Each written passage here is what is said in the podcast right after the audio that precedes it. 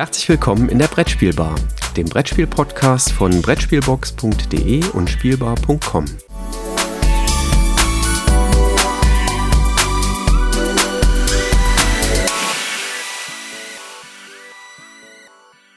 Einen wunderschönen guten Morgen. Es ist Samstag, die Sonne strahlt. Der eine oder andere ist vielleicht gerade auf dem Weg zu BerlinCon und wir sind hier am Mikrofon, um unsere Brettspieleindrücke mit euch zu teilen. Und ich grüße natürlich auch den Jürgen. Einen wunderschönen guten Morgen. Ja, äh, du hältst dieses Jahr das Fähnchen der Brettspielbar auf der BerlinCon hoch. Ähm, ich muss dieses Jahr verzichten. Das klappt terminlich nicht. Ja, man kann nicht alles im Leben machen, ne?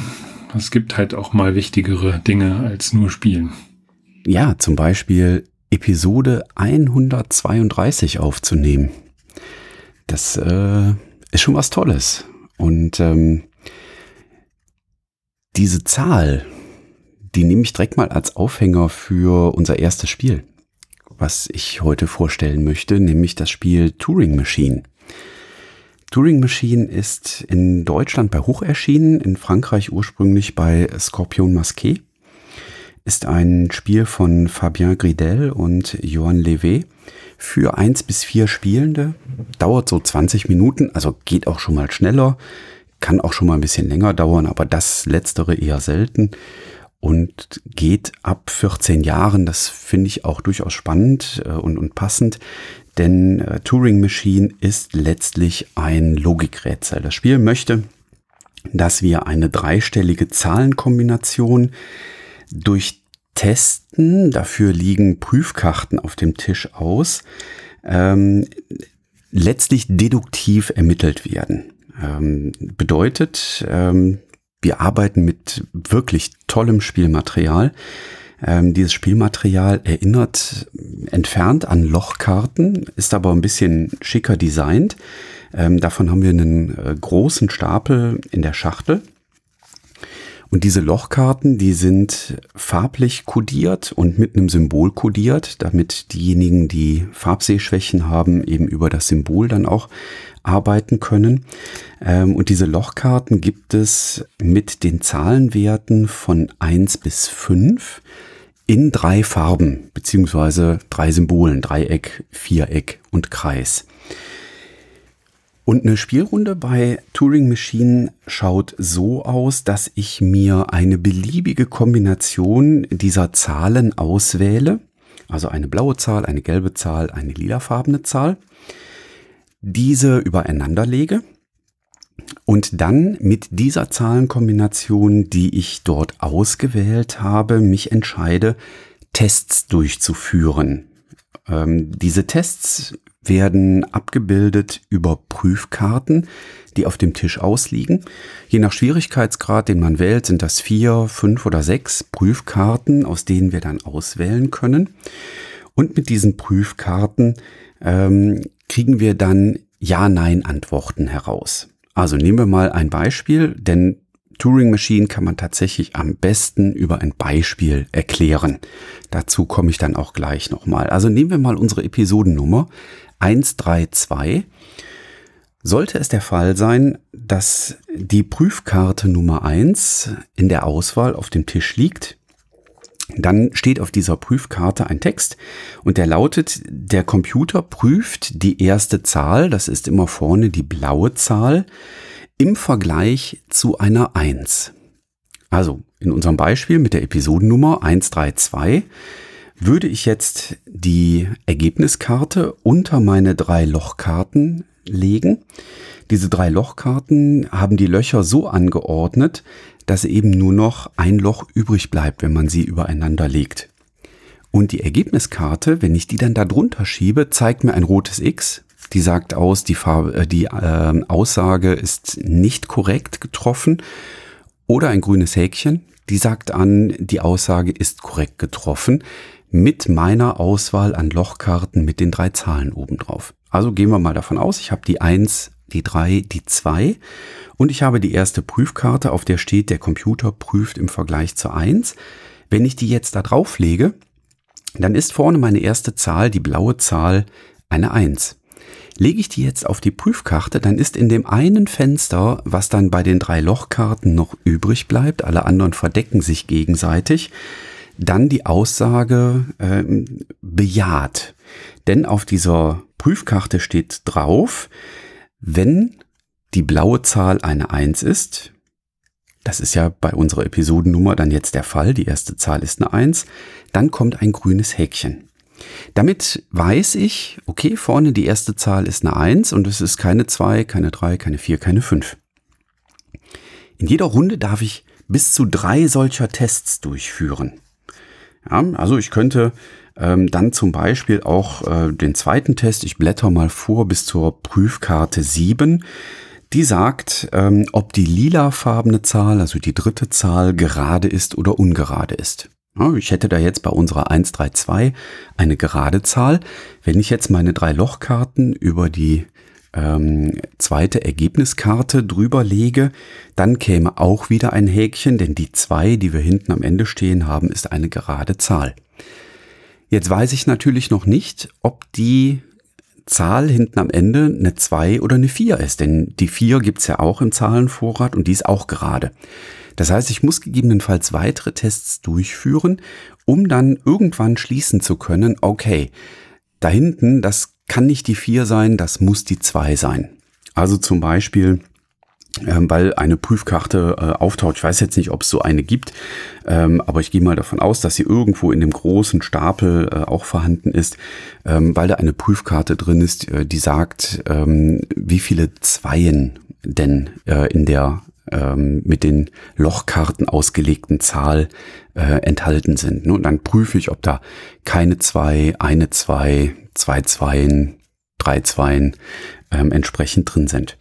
Und so kann ich nach und nach quasi deduktiv auf die Zahl schließen, die eigentlich gegeben sein müsste und kann so in jeder Runde aufs Neue mir eine Zahlenkombination zusammenstellen. Also wenn ich jetzt in der ersten Runde 1, 4, 5 gewählt habe, darf ich damit drei Tests durchführen darf dann in der zweiten Runde mir eine neue Zahl zusammenstellen und entscheide mich vielleicht für 1, 3, 4, weil ich vorher Informationen gewonnen habe, darf damit wieder bis zu drei Tests durchführen von diesen vier bis sechs Testkarten, die ausliegen und im, äh, dann in der nächsten Runde dürfte ich wieder eine neue Zahl machen. So lange, bis ich irgendwann am Ende einer Runde sage, ich möchte raten, welche Zahl hier rauskommt und es kann immer nur genau eine Zahl dabei herauskommen. In unserem Fall wäre das dann vielleicht später die 132. Das ist nicht so trivial zu erläutern, wie man gerade auch gemerkt hat. Ne? Also ich hoffe, dass die Zuhörenden jetzt so halbwegs folgen konnten, was bei Turing Machine passiert. Aber ganz sicher sein kann ich mir nicht. Am einfachsten ist Turing Machine tatsächlich erklärt, wenn ich einfach das vormache. Ja, ich lege einfach mal für vier Prüfkarten aus, wähle mir in der zugehörigen Webseite ähm, eine Zufallszahlenkombination. Ich kann dann den Schwierigkeitsgrad auswählen, wie viele Prüfkarten äh, dort ausgelegt werden sollen. Dort wird mir dann auch angegeben, welche Ergebniskarten ich auslegen soll. Das ist auch ein riesengroßer, dicker Stapel an Ergebniskarten. Ja, und das gehört immer zusammen. Ja, also eine Kombination aus Prüfkarten gehört zu einer Kombination aus Ergebniskarten, damit es dann am Ende auch wirklich ein Ergebnis dabei gibt. Und dann mache ich das normalerweise vor und zeige einfach mal so, hier, guck mal, man nimmt am einfach irgendeine Zahlenkombination. Ja, man kann mit irgendeiner beliebigen anfangen im Zweifel. Und dann führt man Tests durch, guckt sich die Ergebnisse an und dann kann man schon so Dinge schließen. Ja, also wenn ich zum Beispiel erfahre, so, ja, die vorne die erste Zahl, die blaue Zahl, das ist die kleinste der drei Zahlen, dann kann ich zum Beispiel ausschließen, dass die blaue Zahl eine 5 ist. Ja, weil hm. Muss ja so sein, ne? sonst könnte es nicht die kleinste Zahl sein, wenn die blaue eine 5 wäre. Ähm, und so schließe ich nach und nach über die einzelnen Tests ähm, tatsächlich dann auf die Zahl, bis ich am Ende dann irgendwann ähm, die richtige Zahl denke, raten zu können. So, ich habe großen Respekt davor, dafür eine Regel schreiben zu müssen. Ähm, ich vermute, dass auch die Redaktion das hatte, denn äh, ich muss ganz klar sagen, die Regel wird tatsächlich erst mit dem Beispiel auf Seite 6 verständlich. Bedeutet aber, man liest vorher fünf Seiten und ich habe mehrmals innerhalb der fünf Seiten gesagt so, hä? Was? Warum? Äh, was ist hier gemeint? Was soll ich tun? Ähm, und mit dem durchgängigen Beispiel auf Seite 6, da sagt man dann so, ah, jetzt, jetzt hat's Klick gemacht, jetzt ist der Schalter umgelegt. Und ich glaube, das wäre ein prädestiniertes Beispiel für ein Brettspiel, wo man mit einem Tutorial vielleicht hätte einsteigen sollen in die Spielregel, wo man einfach mal eine Spielrunde äh, mit Bastian, Annika und Sinem äh, als Spielenden durchspielen lässt und das einfach mal vormacht, weil dann wäre es, glaube ich, sofort verstanden. Kann man zu viert spielen? Ja, geht. Also Mitspielende stören nicht. Sie sind aber auch nicht zur Interaktion da. Also das muss man schon ganz klar sehen. Ähm, es ist schon im Kern ein sehr solistisches Spiel. Das spielt man vor sich hin. Man knobelt für seine einzelnen Sachen. In Zweifel kommt man sich mal in die Quere, weil ein anderer Spieler auch jetzt einen Test durchführen möchte, den ich auch durchführen möchte.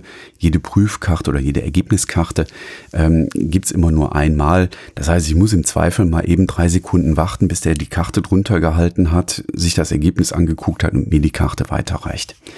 Ähm, Ansonsten haben wir mit den Mitspielenden nichts zu tun, es sei denn, man sagt so, ja, es ist ja letztlich ein um die Wette knobeln. Ja, wer es als erstes findet, ähm, die Zahlenkombination, der gewinnt dann. Aber es ist eben äh, doch im Kern sehr solistisch und äh, dann auch durchaus befriedigend, wenn man dann mal so ein Rätsel knackt. Ich finde eine Sache in der Regel noch nicht so schön. Ähm, in der Regel ähm, gibt es Starträtsel, die man quasi für den Einstieg wählen kann. Das sind ähm, 16 Stück an der Zahl. Was ein bisschen unschön ist, ist, dass die Lösungen unten in einem sehr kleinen Kasten auf dem Kopf gedruckt direkt angegeben sind. Ne? Also welche Zahlenkombinationen letztlich rauskommen.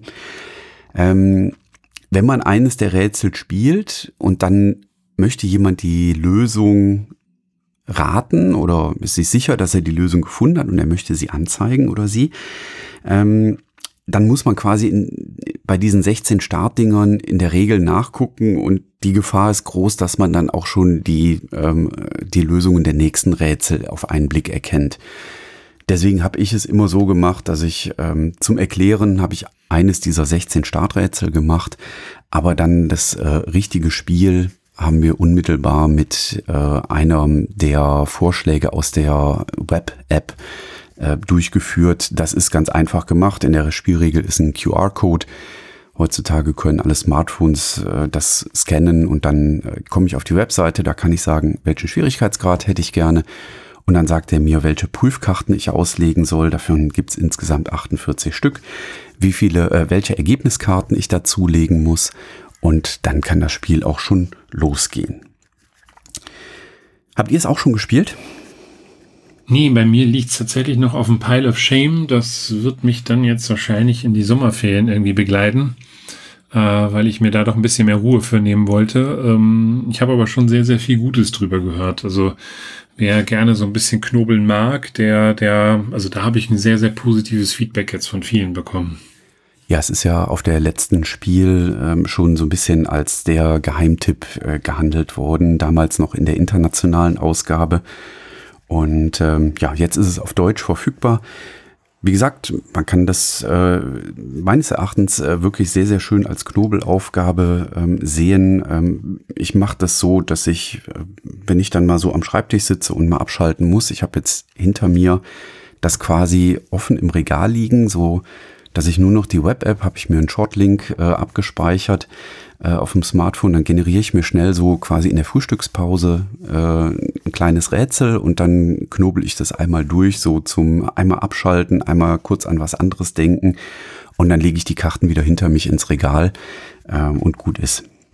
Also das funktioniert da ähm, wirklich auch sehr schön, sehr entspannt. Ähm, also alles prima als Herr der Zahlen habe ich natürlich jetzt gerade mal, wo du für eine Episode 132 gesprochen hast, mal geguckt, wie viel Downloads unsere Episoden denn mittlerweile haben und äh, war überrascht, dass wir jetzt schon bei 145.000 sind. Also es fehlen gar nicht mehr so viele, um die 150er Marke zu durchbrechen. Da bin mal gespannt, wann wir das dann dann verkünden und äh, ja, euch erzählen können. Auf jeden Fall schon mal vielen Dank für das intensive Hören und Downloaden unserer Episoden. Und wer jetzt Lust hat, äh, mal bei Apple Podcasts oder einem anderen Podcast-Dienstleister ähm, fünf Sternchen zu hinterlassen und vielleicht auch noch einen schriftlichen Kommentar, da freuen wir uns immer riesig drüber. Hast du noch kurz die Rahmendaten zu deinem Spiel, bevor ich dann mit meinem sehr abstrakten Spiel weitermache? Ja, wir, wir bleiben heute abstrakt, glaube ich, ne? Ähm, bis zum, na, fast bis zum Ende. Ähm, Turing Machine ist bei Hoch erschienen, ein Spiel von Fabien Gridel und Joan Devé. Ähm, die Illustration oder die, das Grafikdesign ist von Sebastian Bisos. Für eins bis vier Spielende, in Klammern auch eins. Ähm, 20 Minuten ungefähr wenn man so alleine vor sich hinspielt, ist das auch in 10 Minuten durchgespielt. Ab 14 Jahren. Ja, dann äh, fange ich mit, mit meinem Spiel an. Äh, du hast mich ja auf den Verlag ähm, mit den abstrakten Spielen erst aufmerksam gemacht, nämlich äh, Gigamic, äh, weil du ja selber sehr begeisterter Fan von ein, zwei Spielen dort bist. Quarto ist meines Erachtens immer noch eins der besten Zwei-Personen-Spiele ever. Genau, und deswegen war ich jetzt sehr gespannt ähm, auf das Neueste von, äh, von äh, Gigamic, nämlich von Romain, Romain äh, Froger und Didier Lené äh, Braga. Warum habe ich immer die französischen klingenden Namen, obwohl ich kein Französisch kann? Hey, Moment, ich hatte gerade auch. Naja, auf jeden Fall heißt das Spiel Quail. Ich hoffe, es ist auch richtig ausgesprochen. Auch das ist wieder so, ein, so eine Wortschöpfung. Und wir haben hier, ja, man könnte jetzt sagen, ein Vieh gewinnt, was wir aus der Helikopterperspektive uns betrachten müssen.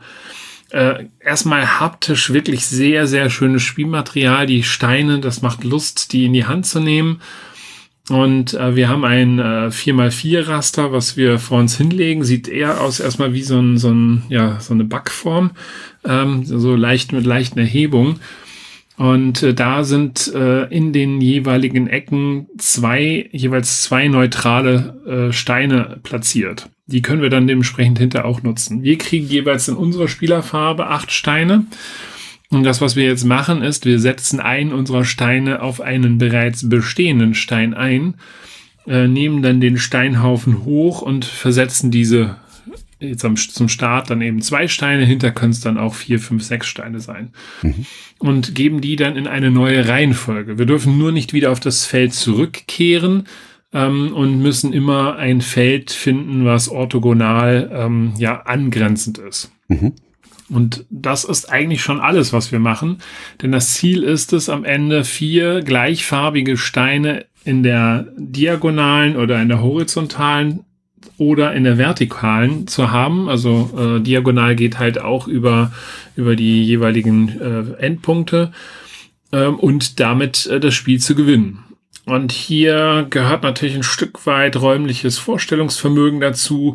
Ähm, ihr müsst euch das so vorstellen, ich habe dann hinter so einen, so einen Turm mit unterschiedlichen Farben und muss mir jetzt im Kopf vorstellen, wie nehm, wann nehme ich die Steine hoch und wie platziere ich sie idealerweise am besten, um dem Gegner eine Falle zu stellen und dann eben halt irgendwann diese vier Steine ähm, ja sichtbar von oben in einer Reihe zu haben. Das kann halt auch sein, dass der eine Stein dann auf der untersten Ebene ist, äh, aber sichtbar und der andere ist von mir aus auf der vierten Ebene, aber auch sichtbar. Und das macht für mich schon mal den Reiz des Spiels aus. Spielt sich sehr, sehr kurz und knackig in, ja, also 15 Minuten ist angegeben. Wir haben auch schon kürzere Partien gehabt und lässt sich sicherlich auch mit Kindern spielen, ähm, die so ein gewisses räumliches Vorstellungsvermögen haben. Man sagt, äh, auf der, also auf der Verpackung steht acht Jahre Finde ich noch ein bisschen schwierig, je nachdem, wie Kinder mit sowas umgehen. Wird aber sicherlich auch möglich sein. Ähm, ich hatte gegen meine Tochter aber fast hinter nie eine Chance. Ähm, und mit meinem Sohn habe ich mich ziemlich intensiv gebettelt. Klingt nach einem sehr typischen Vertreter dieser Gigamik-Reihe, ne? Also so richtig schön abstrakt, verkopft, ja, ja, genau. Aber wobei ich fand die Züge trotzdem immer noch relativ flott. Also natürlich muss man ein Stück weit überlegen. Ähm, und was halt hier tatsächlich heraussticht, ist das Material. Man kann es mittlerweile auch auf Board Game Arena äh, spielen, um es halt mal auszuprobieren. Da fehlt natürlich das haptische Element. Das habt ihr natürlich dort nicht. Aber wenn ihr mal einfach gucken wollt, äh, ob euch das zusagt, weil ihr gerne so zwei Personen äh, abstrakte, kurze, knackige Spiele mögt, dann schaut da erstmal vorbei, testet das aus und äh, vielleicht ist das auch was für euch. Ja, das war Quail, kurz und knackig von mir, äh, von äh, Gigamic, Romain, äh, Froger, Didier, Linné, Linné, Bragar. Zwei Personen und äh, ein, ein sehr abstraktes Spiel. Ich bleibe abstrakt. Äh, ich versuche es genauso kurz zu machen. Äh, Durchmarsch. Ähm, eines der ersten Spiele von Candy. Das ist auf jeden Fall das tolle Spiel für einen, für einen echten Rheinländer, das auszusprechen. Durchmarsch. Durchmarsch. Entschuldigung. 60 Chef, nein, 60 Chefchemiker schätzen 60 Nee, der Satz war anders. Warte, wie ging der? Ich muss überlegen. Ähm, ah ja, ich weiß wieder. 60 tschechische Chefchemiker schätzen 60 tschechische Chefchemikerinnen. Oh, das ist die Hölle. Tschechische. Ja, ja. Ähm, viel Spaß beim Üben. Ähm, ich äh, scheite da klassischerweise dran. Ähm, Durchmarsch von Reinhard Staupe, erschienen bei Candy, dem neuen Verlag, äh, mit altem Team, ähm, mit Franz Jote auch im Hintergrund als äh, Geschäftsführer, die vorher schon bei NSV aktiv waren. Und äh, die Illustrationen haben Oliver und Sandra Freudenreich äh, gemacht. Äh, ein Spiel für zwei bis vier Spielende dauert 15 Minuten, kann auch schon mal eine Minute nur dauern. Ähm, also 15 Minuten ist, glaube ich, wirklich äh, so die Obergrenze. So lange haben wir noch nie gebraucht. Ab acht Jahre ein herrlicher Würfelblödsinn, ähm, wenn ich es mal so formulieren darf. Und genau das Richtige, wenn man mal so ganz, ganz kurz irgendwie noch so ohne was zu denken äh, was zocken möchte. Wir haben vor uns ein kleines Ankreuzblatt mit vier Reihen drauf. Da stehen die Zahlen 10, 9, 8, 7 und so weiter bis 1 runter drauf. Viermal untereinander. Und ich beginne zu würfeln mit acht Würfeln. Ähm, beim ersten Wurf darf ich alle acht Würfel nutzen und Ziel ist es, dass ich kombiniert mit zwei Würfeln die Zahl 10 erreiche. Also eine 6 und eine 4 oder zwei Fünfer muss ich irgendwie drin haben. Schaffe ich das, darf ich die 10 ankreuzen, muss jetzt einen der acht Würfel rauslegen, ähm, darf mit den verbliebenen sieben Würfeln neu würfeln und guess what? Versuche jetzt die 9 zu erreichen mit einer Kombination. Gelingt mir das, da muss ich wieder einen Würfel rauslegen. Das mache ich dreimal, dann bleiben noch fünf Würfel übrig. Und mit diesen fünf Würfeln muss ich dann versuchen, die verbliebenen Zahlen zu erwürfeln. Und zwar in einem Rutsch durch. Also ein Durchmarsch. Irgendwann werde ich mit ziemlicher Sicherheit scheitern. Ja, dann habe ich nur noch fünf Würfel. Ich muss eine sechs würfeln, damit ich die ankreuzen kann. Ähm, gelingt mir das nicht, muss ich die Reihe quasi das erste Mal entwerten. Ähm, gebe die Würfel dann weiter an den nächsten Mitspielenden ähm, und der oder die versucht dann ihr entsprechendes Glück. Wenn ich meine vier Reihen, die auf dem Blatt äh, angegeben sind, äh, alle das erste Mal entwertet habe, starte ich quasi wieder oben neu ähm, und muss dann nur noch die Zahl, die noch nicht angekreuzt sind, erwürfeln. Jetzt aber mit eben den acht Würfeln, mit denen ich jeweils starten darf. Und äh, es ist ein herrlicher Blödsinn. Und äh, dieser Trash-Talk äh, am Tisch, äh, wenn man dem Gegner in die Augen schaut und sagt, guck mal, ich würfel jetzt die drei und dann wirft man so lässig, ohne hinzugucken, während du dem Gegner immer noch in die Augen blickst, die Würfel, guckst runter und sagst, guck, da ist die drei. Nimmst die Würfel wieder auf. Pass auf, jetzt zeige ich dir mal die zwei. Und dann würfelst du sie wieder, ohne zu gucken. Und dann ist die zwei dabei. Ist einfach herrlich.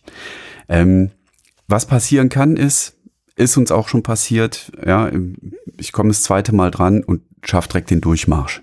Ja, dann ist natürlich so ein bisschen der Druck raus, aber ganz ehrlich, es ist ein lockeres, flockiges Würfelspiel. Das will auch gar nicht mehr sein als das. Ähm, also von daher, das finde ich äh, für das, was es will, richtig gut gelungen. Ich hätte einen Verbesserungswunsch. Schön wäre gewesen, wenn die Würfel, die acht Würfel, nicht alle dieselbe Farbe gehabt hätten.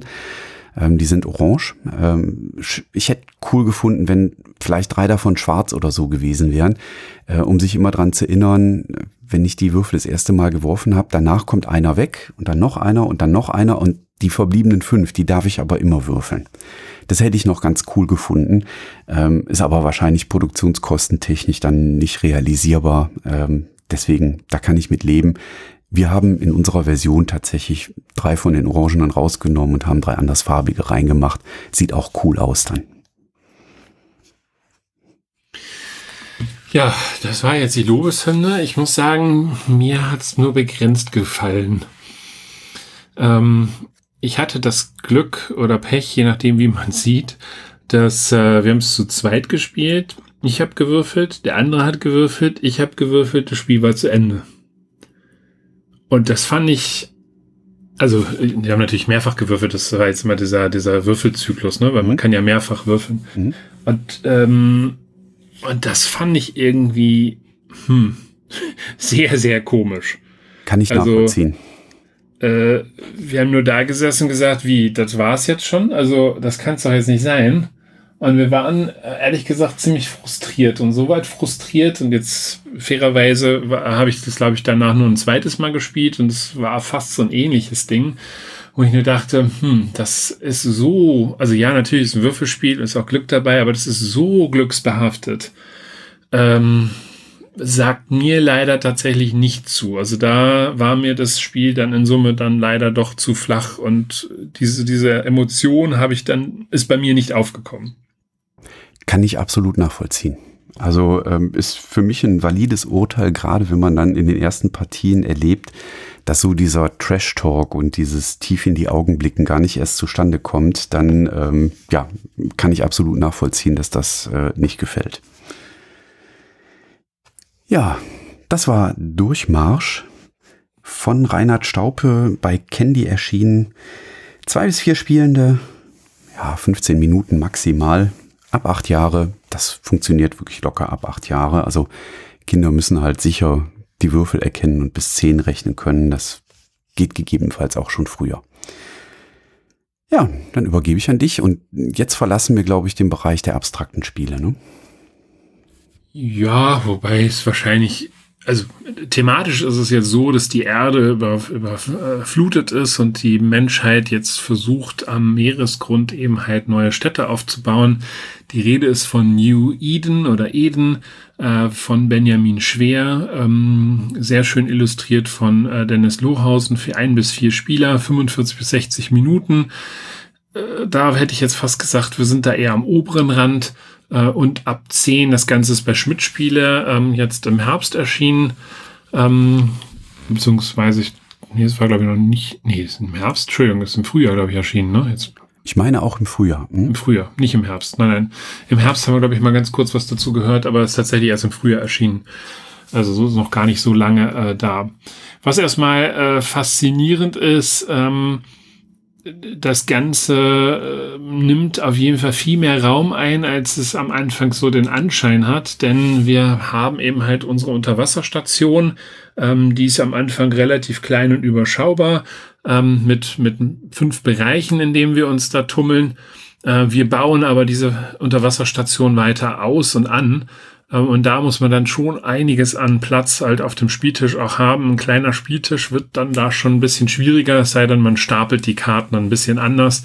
Aber äh, die Ausleihe, wir packen da auch mal so ein Bild mit hinein, ist dann doch nochmal eine andere. Ähm, wenn man da eben halt auch zu viert, also in voller Besetzung spielt, äh, muss man schon einiges an Platz äh, dementsprechend haben.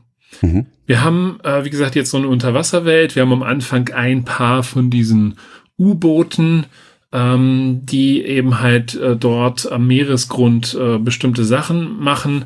Äh, wir haben dann einen Bereich, wo wir äh, Muscheln einsammeln, das sind am Ende Siegpunkte. Wir haben einen Bereich, wo wir Reparaturen durchführen, ähm, denn je nach Überanstrengung des ganzen Systems ähm, ähm, geht das äh, eben halt in so einen kritischen Bereich hinein.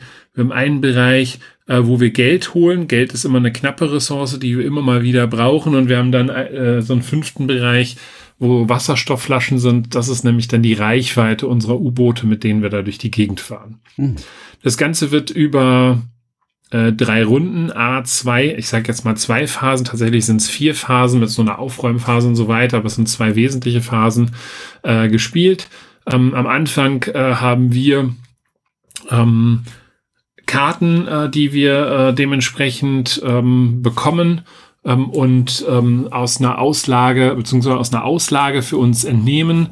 Ähm, da ist ein Preis links angegeben und je nachdem, ähm, wie niedrig wir was nehmen, umso belastender ist das für unsere Station. Je höher wir es nehmen, umso teurer ist es, umso entlastender ist für die Station. Das muss man halt gut miteinander abwägen. Wenn eine Reihe frei geworden ist, rutschen die anderen Karten runter und werden dementsprechend dann preislich günstiger. Ähm, und dadurch baue ich mir am Anfang jetzt erstmal so eine, so eine Engine sozusagen auf.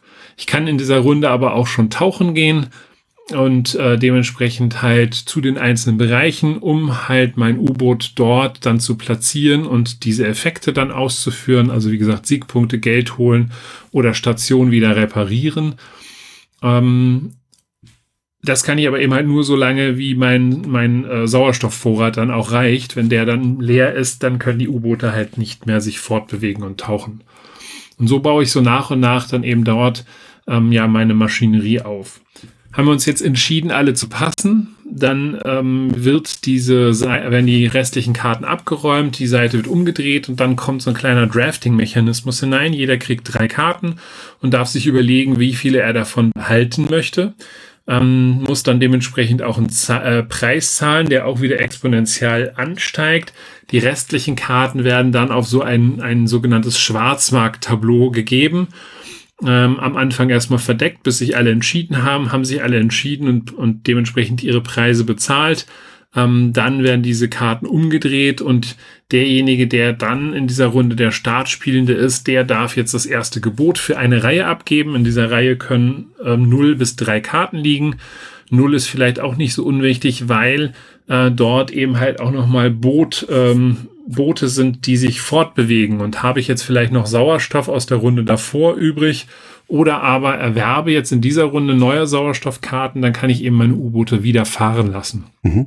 Kommt wieder an neues Geld, an neue Siegpunkte oder kann die Station dementsprechend reparieren. Mhm. So. Diese ganze Sache mache ich jetzt über drei Runden und am Ende wird dann halt dementsprechend gewertet. Ähm, bezüglich der Punkte, die ich äh, schon im Laufe des Spiels erworben habe. Die Karten selber sind halt auch Siegpunkte wert.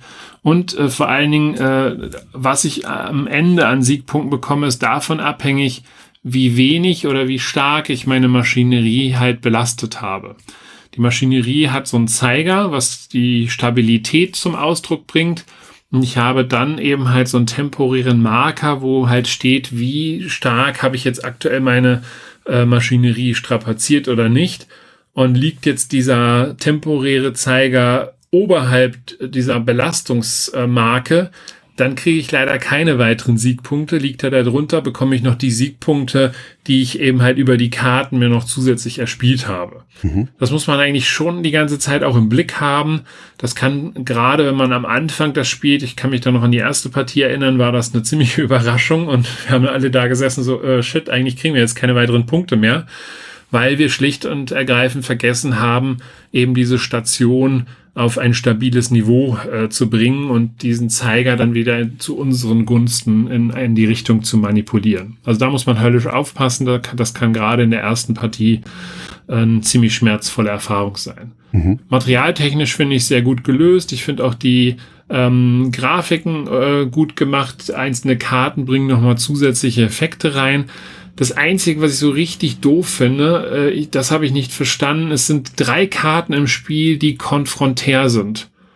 Äh, warum die da jetzt noch drin sind, also die, die bestrafen dann die anderen, wenn ich da drauf gehe. Äh, warum die da drin sind, verstehe ich nicht. Also zumal es auch noch so wenig sind. Entweder hätte ich mir das als Modul gegönnt und gesagt, wenn ich ein konfliktheres Spiel haben möchte, dann packe ich das als Modul mit hinein. Oder aber ich hätte es gelassen und hätte, hätte ähm, äh, den, den Leuten einfach die Wahl äh, äh, gelassen, dass sie eben halt, zumal wir so eine Interaktion über das Karten wegnehmen sowieso schon drin haben, ähm, da brauche ich nicht so eine unnötige Sache da drin haben. Zumal mhm. das halt auch ja. per Zufall dann kommt, wann es denn kommt. Und das fühlte sich tatsächlich nicht so schön an, da den anderen an der einen oder anderen Stelle so, so ein Beinchen zu stellen. Mhm. Ja, ist nachvollziehbar. Ja, also ich fand's, also ist es für mich jetzt nicht das Spiel der Spiele, äh, was den Jahrgang angeht. Ich fand's aber gut gemacht ähm, und wer solche Optimierspiele äh, gerne mag, der, der wird sicherlich auch in New Eden Spaß haben. Äh, vor allen Dingen eben halt mit diesen unterschiedlichen Mechanismen, äh, dass ich Aktionen am Anfang abwägen muss gegen äh, Einkaufen, Drafting ein kleines drin habe und eine Versteigerung. Also sind ein paar nette Mechanismen, die da miteinander gemischt sind und man muss halt höllisch aufpassen zum Ende, dass man seine Station so weit fit kriegt, dass man halt auch gerade am Ende nochmal Punkte einsammelt. Wenn das nicht der Fall ist, kann das halt auch nochmal ein gewisser Frustrationsfaktor sein, äh, was vielleicht gerade in den Erstpartien dann so ein unrundes Gefühl hinterlassen könnte. Ja. Ja. Das war New Eden äh, von Benjamin Schwer, erschienen bei Schmidt Spiele für ein bis vier Spieler. Ich würde sagen, eher 60 bis 75 Minuten. Ähm, am Anfang äh, hinter kriegt man es vielleicht in einer knappen Stunde hin. Ab zehn Jahren, ja, könnten auch zwölf sein. Also zwölf ist, glaube ich, so eine verkehrte Einstellung dort nicht. Zehn könnte vielleicht noch ein bisschen zu früh sein, um diese ganzen Zusammenhänge da sauber hinzubekommen. Ja, dann haben wir doch eine schöne Kombination aus ähm, Spielen, drei absolut abstrakte und äh, eins, wo so ein bisschen Thema durchschimmert, ähm, aber letztlich auch um Optimierung geht. Du darfst jetzt nach weiter äh, auf der BerlinCon rumstöbern. Ähm, viel Spaß dabei. Ähm, morgen gibt's dann, wenn diese Episode äh, veröffentlicht ist, die Spiel des Jahres Verkündung. Ich glaube, da sind ganz, ganz viele drauf gespannt, äh, was da letztlich dann das Rennen machen wird. Also ich habe ja schon meine festen Tipps. Ich bin ja vor allen Dingen gespannt auf den Kennerspielpreis, weil da sehe ich ja zwei, also ein heißes Kopf-an-Kopf-Rennen und bin tatsächlich gespannt drauf, ähm, ohne den, den, anderen Titeln jeweils nahe zu treten, äh, was es denn am Ende werden wird und ob sich bei Rot der große Favorit durchsetzen wird. Ja. Ich glaube, von großen Favoriten kann man da äh, durchaus sprechen. Das äh, ist, glaube ich, für viele nachvollziehbar. Nichtsdestotrotz sind die anderen Spiele, die äh, nominiert sind und auch auf der Auswahlliste sind, äh, durchaus alle empfehlenswert und sich anschaubar. Da gerne auch nochmal, packen wir gerne sicherlich mit in die Shownotes hinein, nochmal den Link auf Spiel des Jahres. Ähm, da gerne reingucken, solltet ihr noch Anregungen für euch suchen, aber ich glaube, die Zuhörer bei uns wissen da eh schon ähm, am meisten Bescheid, was, was da gut ist und was nicht für sie. Wunderbar. Dann hören wir uns wieder am 1. August mit den Branchen-News. Bis dahin wünschen wir euch eine verspielte Zeit, einen schönen Sommer und wer jetzt gerade auf der BerlinCon ist, viel Spaß da vor Ort. Bis dahin, tschüss. Ciao.